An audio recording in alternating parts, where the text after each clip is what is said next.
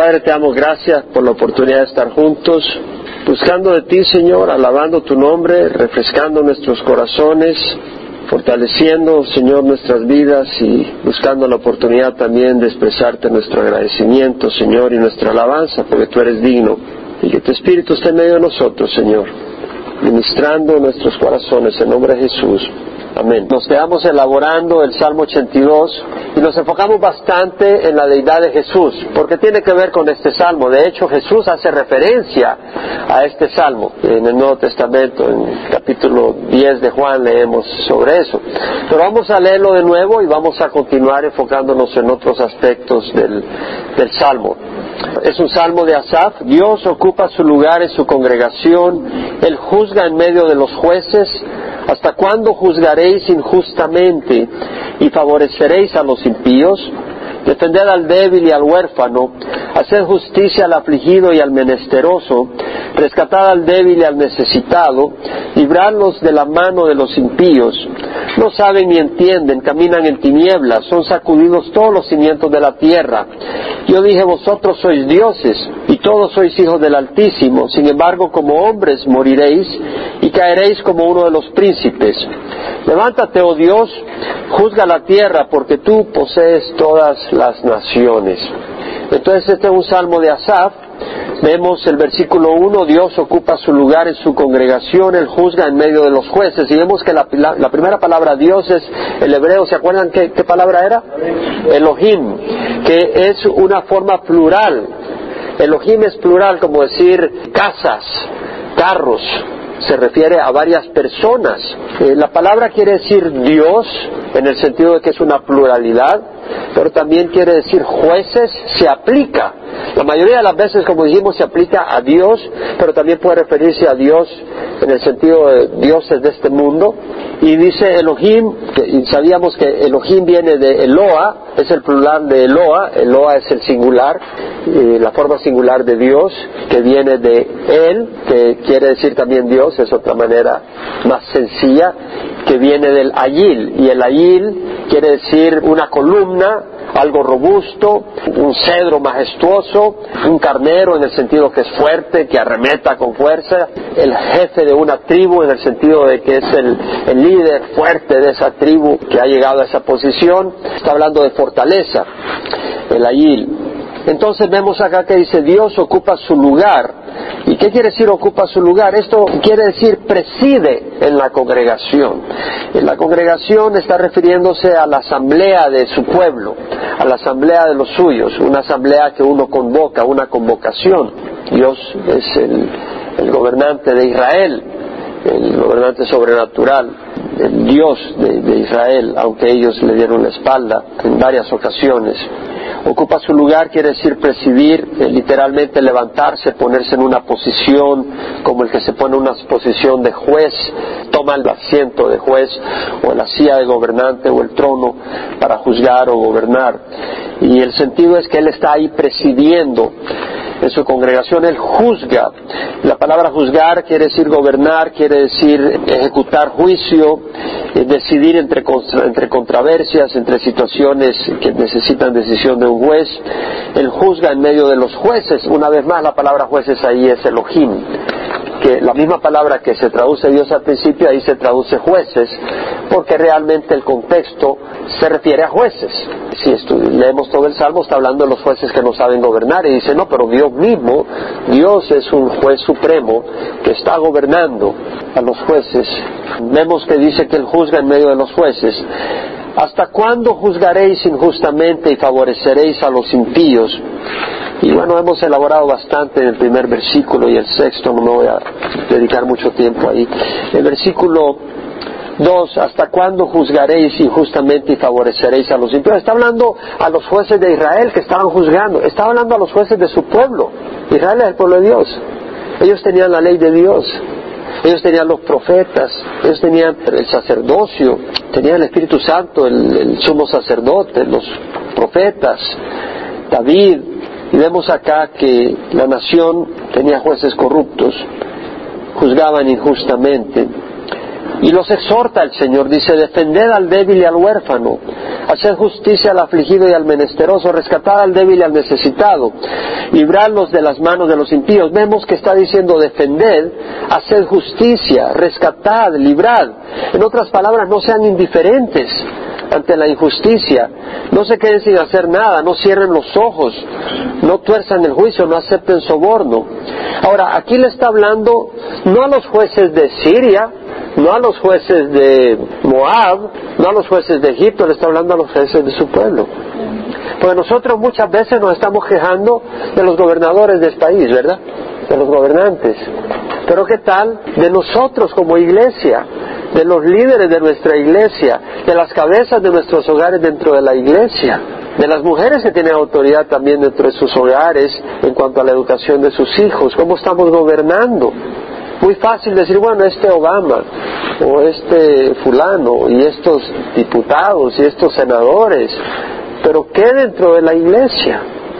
¿Cómo estamos actuando? Y acá el Señor está clamando a través del, salmista y exhortando a defender al débil y al huérfano, hacer justicia, rescatar, librar.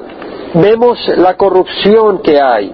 En el mundo hay corrupción si uno tiene dinero y, y tu hijo, bueno, quebró unas cuantas ventanas, se emborrachó, incendió el carro del vecino y le hacen un juicio, salió libre.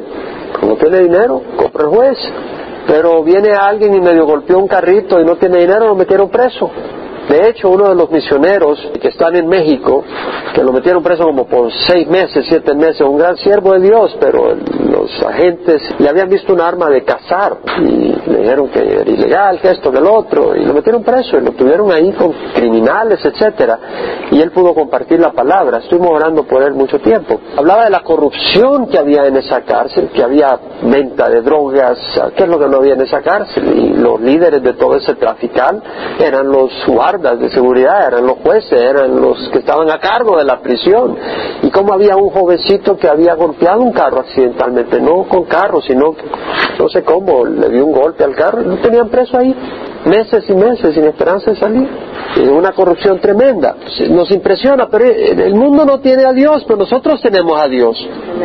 Y tenemos que tener otro comportamiento. Y ese es el llamado, porque aquí está el Señor hablando a, a su pueblo. Y si vamos a 1 Corintios 6, dice, ¿se atreve alguno de vosotros cuando tiene algo contra su prójimo? Está hablando a la iglesia, a ir a juicio ante los incrédulos y no ante los santos.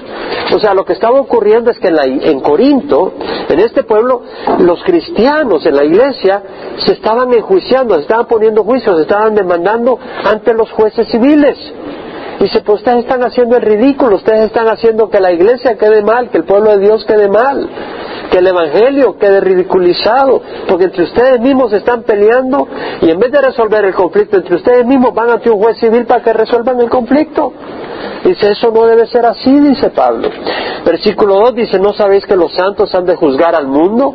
Y aquí al referirse de que han de juzgar al mundo, está refiriendo que vamos a gobernar al mundo. ¿Quién va a juzgar en el juicio? Va a ser Jesucristo. Pero en el milenio vamos a estar gobernando con el Señor. ¿Qué dice según de Timoteo 2, 11 en adelante? Dice, palabra fiel es esta, que si morimos con Él, viviremos con Él. Si morimos con Él, también viviremos con Él. Y si perseveramos, también reinaremos con Él. ¿Verdad? Ahora, si le negamos, también Él nos negará. Y si somos infieles, él permanece fiel porque no puede negarse a sí mismo. El que permanezca fiel no quiere decir de que nos va a dejar entrar al cielo si nosotros andamos en, en maldad y media.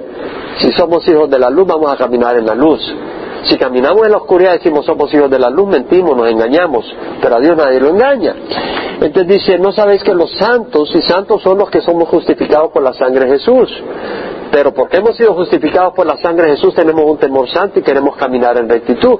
Dice, no sabéis que los santos han de juzgar al mundo, hemos de gobernar al mundo, y si el mundo es juzgado por vosotros, ¿no sois competentes?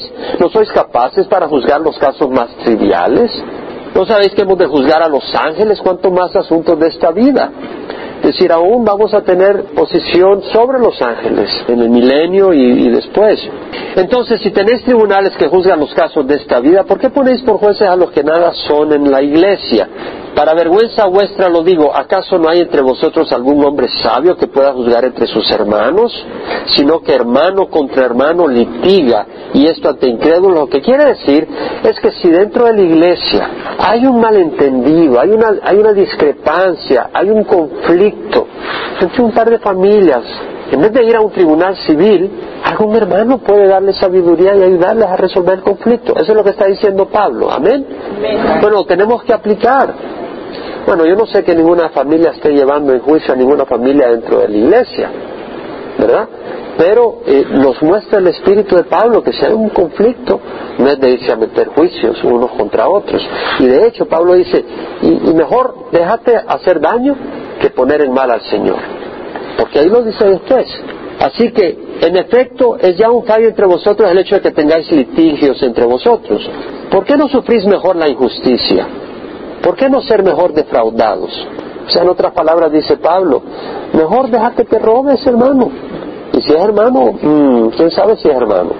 No sé si me explico. Está diciendo, si tomó ventaja de ti, bueno, ya, deja, olvídalo. Ahora, si anda de santito hermano y quiere andar evangelizando por aquí, por allá y dentro de la iglesia robando a medio mundo, es un lobo. Eh, hazle ver a la congregación que es un lobo, si no se arrepiente, para que no siga de lobo haciendo daño. Pero dice, ¿no sabéis que vosotros mismos cometéis injusticia y defraudáis? Por el contrario, dice, vosotros mismos cometéis, eh, o sea, en vez de dejarte hacer daño, tú eres el que comete injusticia y defraudáis, y esto a los hermanos. Entonces no debe ser así. ¿Y qué quiere decir? Que dentro de la iglesia tenemos que tratar bien a los demás hermanos. Bueno, si hay algún hermano que está en una situación difícil y tú le ayudaste, le prestaste un dinero, por ejemplo, y tú tienes la posibilidad de prestarle ese dinero y el hermano viene y después de tres días todavía está apretado, no logra salir adelante, no vayas y lo asfixies. A ver, a ver, si tú puedes esperarte, espérate. Por el otro lado, si el hermano prosperó, resultó que se compró un terrenito por ahí y había una mina de oro y sacó el dineral de ahí y se fue a Hawái pero te paga el dinero que te debía. Ahora tú eres el que le prestaste el dinero, tú estás atrabado y él dice, no, no te paga el dinero. No, no, tenemos que ser sensibles y ayudarnos unos a otros con un corazón bueno. Y en Miqueas 6.8, el Señor nos habla sobre eso. Él te ha declarado hombre que es bueno y que es lo que demanda el Señor de ti, sino practicar la justicia, o sea, practicar la rectitud, amar la misericordia, tener misericordia unos con otros y caminar humildemente con tu Dios. Bueno, sigue el, salmista, no saben ni entienden, caminan en tinieblas, son sacudidos todos los cimientos de la tierra. Es decir, no saben ni entienden. En otras palabras, no están entendiendo esta gente, estas personas que están actuando de esta manera, no están entendiendo que un día van a tener que dar cuentas al juez supremo. No saben ni entienden, caminan en tinieblas. Ellos están actuando así porque son hijos de la oscuridad. Por eso caminan en tinieblas, no están a la luz de Dios. Y cuando caminan en tinieblas baja la destrucción son sacudidos todos los cimientos de la tierra. ¿Por qué quiere decir esto? ¿Por qué? Porque un pueblo, una nación, es como un edificio. Y lo que sostiene el fundamento de ese edificio es la rectitud, la justicia. Y si la justicia, la rectitud, que son pilares de lo que debe ser ese pueblo, esa nación, son violados, estás violando, estás destruyendo los pilares de ese edificio y se va a venir para abajo. Así se vino para abajo Israel y así se está viniendo para abajo Estados Unidos porque los pilares de la justicia, la rectitud, de la moralidad están siendo bombardeados. Y como resultado la nación está en un caos cada vez mayor. Y luego dice, yo dije vosotros sois dioses y todos sois hijos del Altísimo. Ahí es Elohim una vez más. Y todos sois hijos del Altísimo. Y, y si literalmente es dioses, podía escribirse jueces. Pero Jesucristo mismo usa esta referencia usando la palabra dioses. ¿Por qué? Porque cuando Jesús está ahí que dice, mis ovejas escuchan mi voz, yo las conozco, ellas me siguen, yo les doy vida eterna, no perecerán jamás y nadie las arrebatará de mi mano, mi Padre que me las dio es mayor que todos, yo y mi Padre somos uno, entonces tomaron piedras para apedrearlo. Le dice, he hecho muchas obras buenas, ¿por cuál de ellas me apedrean? Le dice, no te apedreamos por ninguna obra, sino porque tú siendo hombre te haces como Dios. Y él dice, bueno, si Dios en las escrituras los llama dioses, ¿verdad? Y la escritura no puede violarse, al que Dios santificó y envió al mundo, ¿Por qué no? Pues porque lo, lo, lo, apedrean porque se llama hijo de Dios. Ahora, Jesús en esa ocasión estaba aprovechando la escritura. Obviamente cuando dice vosotros sois dioses no quiere decir que son ellos de origen divino, pero acuérdese que somos hechos a la imagen de quién? La imagen de Dios. Y en ese sentido somos, por decir así, dioses, hemos sido creados a la imagen de Dios. No tenemos origen divino, no podemos crear de la nada, no podemos controlar el destino, pero tenemos un espíritu creado a la imagen de Dios con entendimiento del bien, del mal, con capacidades creativas, no de la nada, pero tenemos capacidades creativas, capacidades de razonar, capacidad de amar, de rechazar, tenemos libre albedrío. Entonces, en ese sentido, Ahora, el salmista hace referencia a que vosotros sois dioses, todos sois hijos del Altísimo, pero luego les dice, sí, pero no te infles, porque aunque seas dioses, te vas a morir. Y dice, sin embargo, como hombres moriréis y caeréis como uno de los príncipes. Entonces, vemos que es muy importante recordar cuando nos va bien, cuando todo el mundo nos saluda, cuando nos ganamos el premio mayor en el trabajo, no sé, no te olvides de que vas a morir un día físicamente y eres un ser humano nomás y un día vas a tener que dar cuenta al Señor. Levántate, oh Dios, juzga la tierra porque tú posees todas las naciones. Vamos a ir al Salmo 83, cántico, Salmo de Asaf. Oh Dios, no permanezcas en silencio, no calles, oh Dios, ni te quedes quieto, porque aquí tus enemigos rugen y los que te aborrecen se han enaltecido. Hacen planes astutos contra tu pueblo y juntos conspiran contra tus protegidos. Han dicho, venid y destruyámoslos como nación, para que ya no haya memoria del nombre de Israel, porque de corazón han conspirado aún, hacen pacto contra ti. Las tiendas de Edom y de los ismaelitas, Moab y los agarenos, Jebal, Amón y Amalek, Filistea con los habitantes de Tiro, Asiria también se ha unido a ellos, se han convertido en ayuda para los hijos de Lot. Trátalos como a Madián, como a Císara, como a Javín en el torrente Sison, que fueron destruidos en Endor, que quedaron como estiércol para la tierra. Ponga sus nobles como a Oreb y Seeb y a todos sus príncipes como a Seba y Salmuna, que dijeron, apoderémonos de los prados de Dios. Oh Dios mío, ponlos como polvo en remolino, como paja ante el viento, como fuego que consume el bosque, como llama que incendia las montañas. Así persíguelos con tu tempestad y aterrorízalos con tu torbellino. Cubre sus rostros de ignominia para que busquen tu nombre, oh Jehová. Sean avergonzados y turbados para siempre, sean humillados y perezcan, para que sepan que solo tú que te llamas Jehová eres el Altísimo sobre toda la tierra. Este es un salmo donde vemos de que el salmista hace referencia a los enemigos de Dios y del pueblo de Israel y clama para que Dios tome venganza y los destruya y que de esa manera sea entendido, sea visto y que ellos puedan reconocer que hay un Dios sobre todo que es Jehová.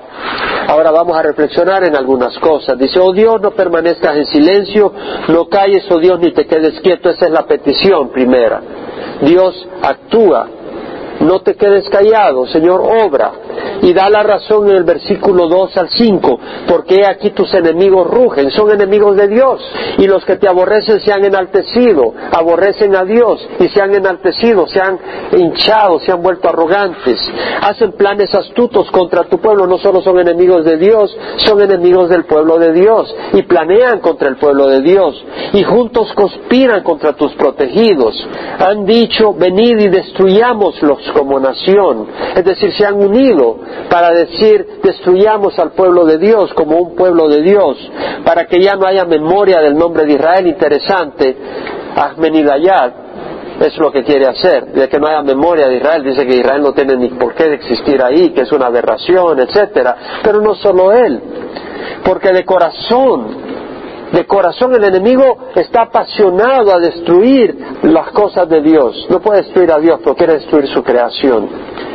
De corazón han conspirado a una, hacen pacto contra ti, hacen un pacto contra Dios. Entonces veamos acá que está, estamos viendo que son enemigos de Dios, que aborrecen a Dios, que hacen pacto contra Dios.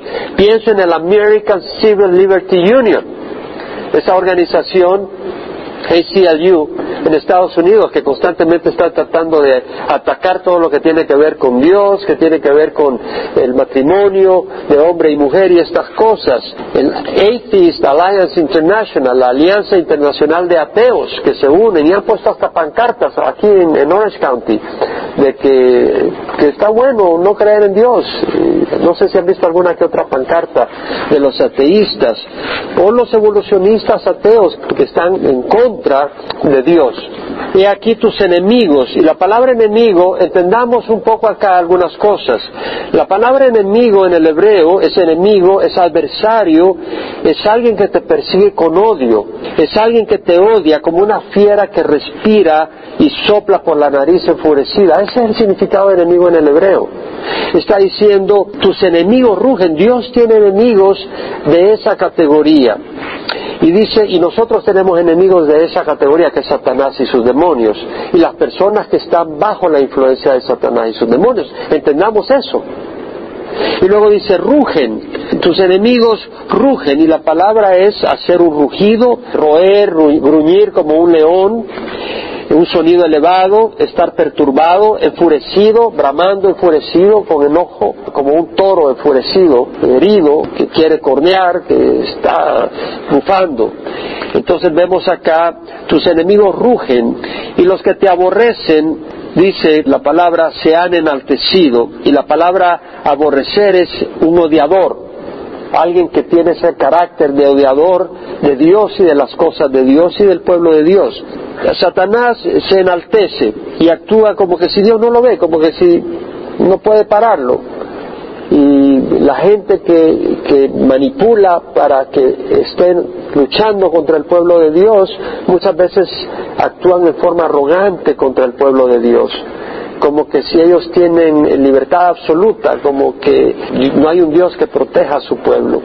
Pero ellos están confundiendo la paciencia de Dios y el tiempo de Dios porque Dios tiene un tiempo para todo. Cuando el cristiano, cuando el pueblo de Dios está sufriendo injusticia, no quiere decir de que Dios no le importamos, pero es que Él tiene un plan perfecto. Y Él tiene el momento en que va a hacer justicia y en el momento en que va a traer venganza.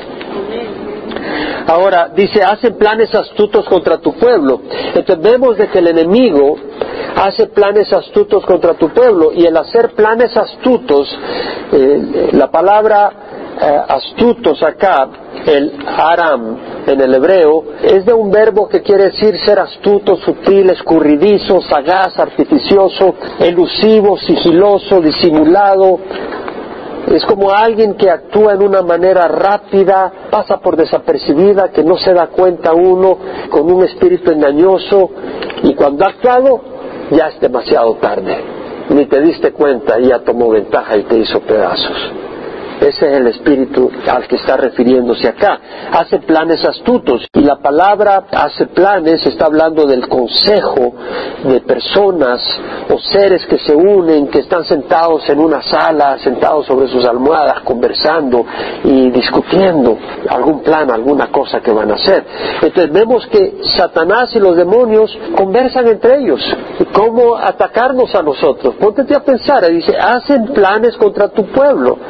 Satanás y los demonios, ellos te estudian, los demonios te estudian, examinan tu punto débil, conocen tus áreas débiles y tienen varios años de estar aquí en este mundo destruyendo mucha gente. Entonces necesitamos la protección de Dios. Nosotros no vamos a poder triunfar, ni salir adelante, ni ser efectivos sin la protección de Dios. Esto es claro. Hacen planes astutos contra tu pueblo y juntos conspiran contra tus protegidos. Y la palabra conspirar es confabularse, es unirse. Estamos hablando de una unión. Interesante que a veces el pueblo de Dios no está unido, pero los enemigos de Dios están unidos contra el pueblo de Dios. Y es una tristeza, pero es una realidad. Entonces, vemos que tenemos que tener cuidado. Han dicho, venid y destruyámoslo como nación. Satanás quiere destruir nuestro testimonio. Satanás está constantemente buscando atacarnos. Y tenemos que tener cuidado, tenemos que entender el enemigo no está tranquilo. El enemigo está activo, está enfurecido, está tramando, está planeando, ver cómo pararnos, cómo desanimarnos, cómo destruir nuestra fe, cómo no solo paralizarnos, pero si puede mandarnos al infierno cómo hacernos volver al, vómito. Como dice la palabra de Dios, ¿verdad? Que el perro vuelve a su vómito y el cerdo al lodo. Y bueno, quiere que se identifique que somos cerdos, que somos perros y que no somos realmente hijos de Dios. Quiere mandarnos por ese camino. Debemos de estar, hermanos, en oración. El enemigo nos puede tratar de atacar a través de miedo. O sea, dejas de actuar rectamente en el trabajo, empiezas a usar astucia porque tienes miedo que no vas a salir adelante. Y porque tienes miedo que no vas a salir adelante, en el, en el mismo trabajo estás haciendo algunas cosas que no debes para progresar o para fortalecer tu posición. Tal vez estás calumniando a alguien por miedo. Tal vez estás desprestigiando a alguien para fortalecer tu posición en el trabajo. Tal vez las presiones, el enemigo puede hacer de que tengas muchas presiones de repente. Presiones en el trabajo, presiones en la casa, presiones de que, arruinó el carro, después se te arruinó esto, después se te arruinó la bañera, después empiezan a pasar muchas cosas y estás tan desesperado que no tienes tiempo para el Señor, para buscar la palabra de Dios. Y cuando estás ya todo ocupado, de repente te pone una tentación y caes como cáscara de banano como que te camina sobre caja de banano. ¿Por qué? Porque no te has preparado, porque no te has equipado. O te, busca ocuparte 100%, estás tan ocupado en la iglesia, sirviendo mañana, tarde y noche, pero que realmente tú no te estás preocupando por tu propia alma. Y necesitamos tiempo con el Señor, literalmente. Si alguien dice, hermano, yo estoy tan ocupado en el ministerio que no tengo tiempo para tomarme una tarde para ir a platicar con el Señor, esa ocupación no es de Dios, esa ocupación es del demonio. Todo ser humano y todo siervo de Dios, toda sierva de Dios necesita poder ir y apartarse con Dios y ir a conversar con Él. No por memorizar escritura, sino para platicar con el Señor para alimentarse, para renovar esa relación de amor. Y debemos de hacerlo todos los días, buscar, no todos los días te puedes ir una tarde a conversar con el Señor, pero todos los días puedes tomar un tiempo para, hablar, para hablar con el Señor. Tienes que buscar con el Señor para fortalecer tu fe. El enemigo poco a poco te empieza a entrar dudas, a meter dudas. Estudiamos el domingo que no era de la mente, era de qué? Era de fe, de creer. Y vimos cómo la mente tiene limitaciones. Y si tú no te refuerzas en estas áreas, estas de repente, estas cosas nos iluminan o no. Por ejemplo, el domingo cuando leíamos eso no nos ayudó a, a iluminarnos, entonces cuando estudiamos la palabra nos ilumina. Y cuando estás iluminado, es más difícil que el enemigo te engañe con la oscuridad, porque está bajo la luz. Pero si estás en la oscuridad, te puede engañar con cualquier cosa. En la oscuridad, cualquier cosa aparenta lo que no es. En la luz es más difícil que una cosa aparente lo que no es. Eso tenemos que caminar en la luz del Señor, en la palabra del Señor. Debemos de caminar en comunión con los creyentes. Es necesaria la comunión de hermanos. ¿Por qué? Porque cuando nos vemos los hermanos nos animamos unos a otros y también a veces uno se queja y el otro hermano dice, ¿qué te pasó? Y ya puedes ministrarle a tu hermano. O sea, es la necesidad, necesitamos estar en comunión unos con otros. Eh, necesitamos buscar maneras de fortalecer nuestra confianza en las promesas de Dios. Y una manera es oyendo testimonios. Hay testimonios escritos, hay testimonios por audio. Yo leo libros cristianos, leo la Biblia principalmente, pero yo leo libros cristianos. O sea, me gusta, no cualquier libro.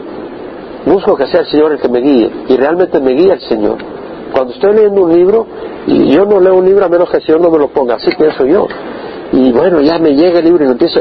El libro que estoy leyendo ahora tenía un mes que no lo quería leer, lo tenía ahí en mi mesa a la par de la cama. Sí, lo había comprado, sabía que era un buen libro, pero había algo que me decía, no, no, una lucha que tenía contra ese libro, tenía una lucha por ahí, hasta que después de un mes dije, lo voy a empezar a leer. Ya lo empecé a leer y la lucha era de Satanás que no quería que lo leyera. Y lo empecé a leer y me empezó a ministrar. Y, pues, ¿Por qué? Porque Dios habla a través de siervos de Dios. Dios va a usar siervos, palos torcidos, como tú, y te va a usar a ti para hablarle a otro, por eso nos buscamos congregarnos. No te dejes engañar pensando de que Dios no te puede usar. Ese es un engaño de Satanás. El que piensas que Dios no te puede usar. No, yo soy torcido, si todos somos torcidos.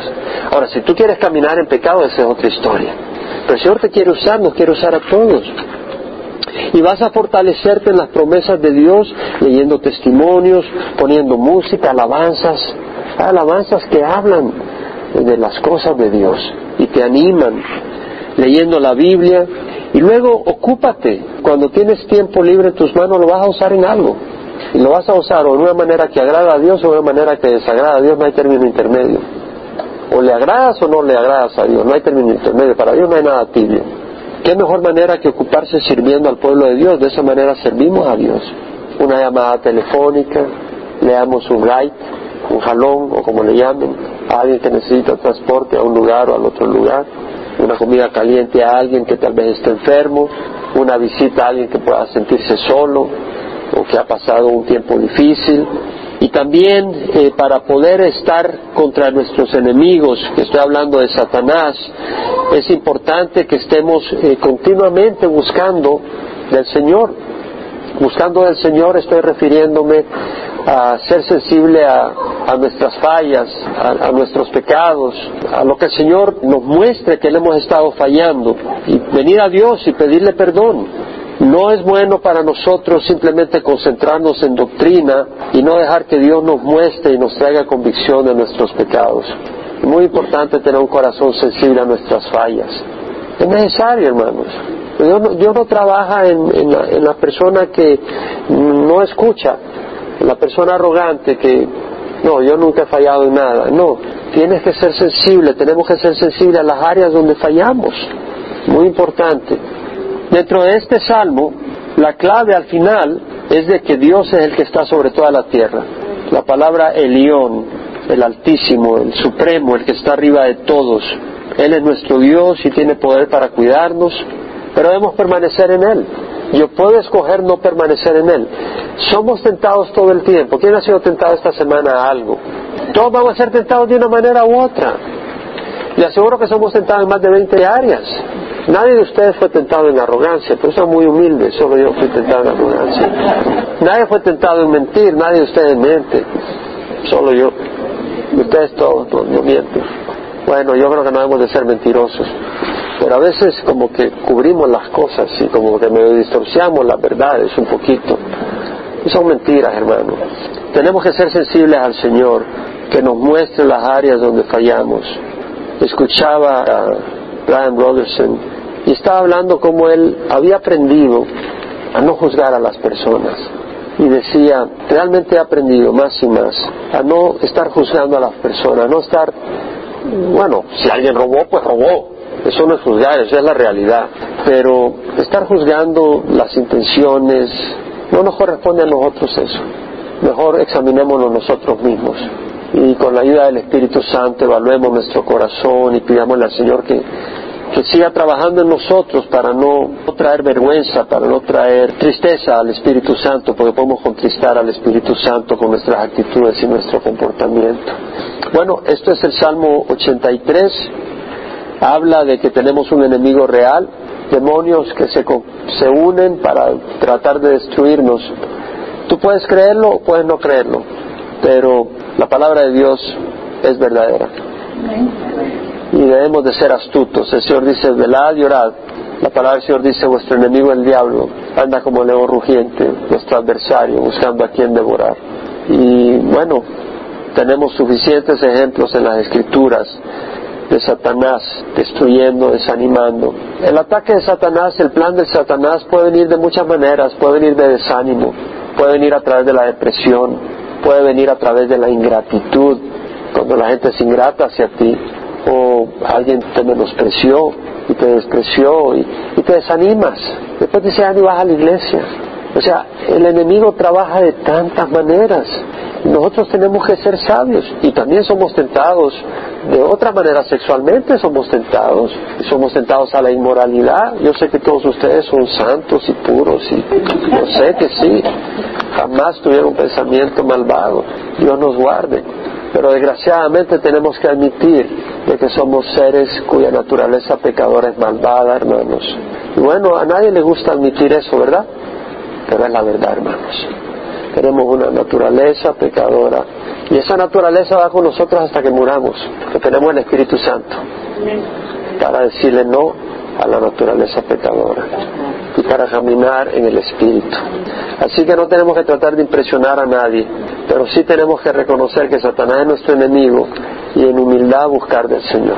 Padre, yo te doy gracias, Señor, por la oportunidad de estar juntos buscando de ti, Señor. Y entendemos, Señor, que tenemos un enemigo, el diablo, Señor. Y hay personas que están siendo utilizadas por el diablo y no nos damos cuenta que no son ellos, sino el diablo que los está manipulando, los demonios que los están manipulando. Señor, te damos gracias que nos lo haces saber y nos lo revelas. Y te damos gracias que no nos has dejado huérfanos. Te damos gracias que nos has dado tu Espíritu Santo. Te damos gracias que nos has dado una congregación donde estudiamos tu palabra. Damos gracias donde nos has dado un lugar donde venimos a alabar tu santo nombre. Damos gracias que nos has dado tu palabra por escrito, que la podemos leer, la podemos estudiar. Es tu palabra, es poderosa. Dices, tu palabra es poderosa. Las palabras que he hablado son espíritu y son vida, dices tú, Señor. Nos has dicho que nuestra lucha no es contra carne y sangre, sino contra poderes, contra potestades, contra fuerzas espirituales de maldad en las regiones celestes. Pero las armas de nuestra contienda tampoco son carnales, sino poderosas en Dios para destrucción de fortalezas. Nos has dado armas poderosas. En la oración tú te mueves con poder. En el estudio de tu palabra tú te mueves y nos muestras, Señor, los planes y las estrategias de Satanás para que no caigamos en sus trampas. Tu palabra nos da luz para saber cómo caminar, nos guía por el camino de rectitud, Señor. Y también a través del cuerpo de Cristo nos transmites tu amor, de manera que podemos amar a otros hermanos y podemos recibir el amor de otros hermanos que nos da fortaleza, nos da ánimo para seguir adelante. Pero hagamos pues, Señor, que sigamos en este caminar, con la ayuda de tu Espíritu, entendiendo y que por tu gracia podamos honrarte. Señor, que no dejemos de congregarnos, que no dejemos de buscar de ti, Señor, y que no dejemos de oír tu voz, que no cerremos los oídos a tu voz cuando nos traes convicción a las áreas donde te fallamos. Y por otro lado, que no andemos con condenación porque tú nos has justificado por la sangre de Jesús, que caminemos con la libertad y el gozo que nos da saber que hemos sido lavados con la sangre de Jesús. Hablaba con una hermana esta, esta semana, con una persona, le decía, oye, ¿qué dirías tú si alguien te dice, déjame llegar a tu casa y limpiarte toda tu casa, gratis? Me dice, oh, me pondría feliz. Y en ese momento le dije, ¿sabes qué? Jesús entró y te limpió tu casa con su sangre, te ha limpiado tu vida con su sangre. Cuando le dije eso me solté a llorar como un niño, porque no era yo el que lo estaba diciendo, lo estaba diciendo el Espíritu y me tocó a mí, a mí mismo me ministró esa realidad. ¿Sabes que éramos mugrosos, sucios, asquerosos en nuestro corazón, en nuestra vida, en nuestra mente? Y Jesús con su sangre nos ha limpiado. ¿Cómo no vamos a estar agradecidos? ¿Cómo no podemos estar gozosos? No tenemos que andar con un espíritu de culpa y de carga. Debemos de caminar con agradecimiento a Dios, con gozo.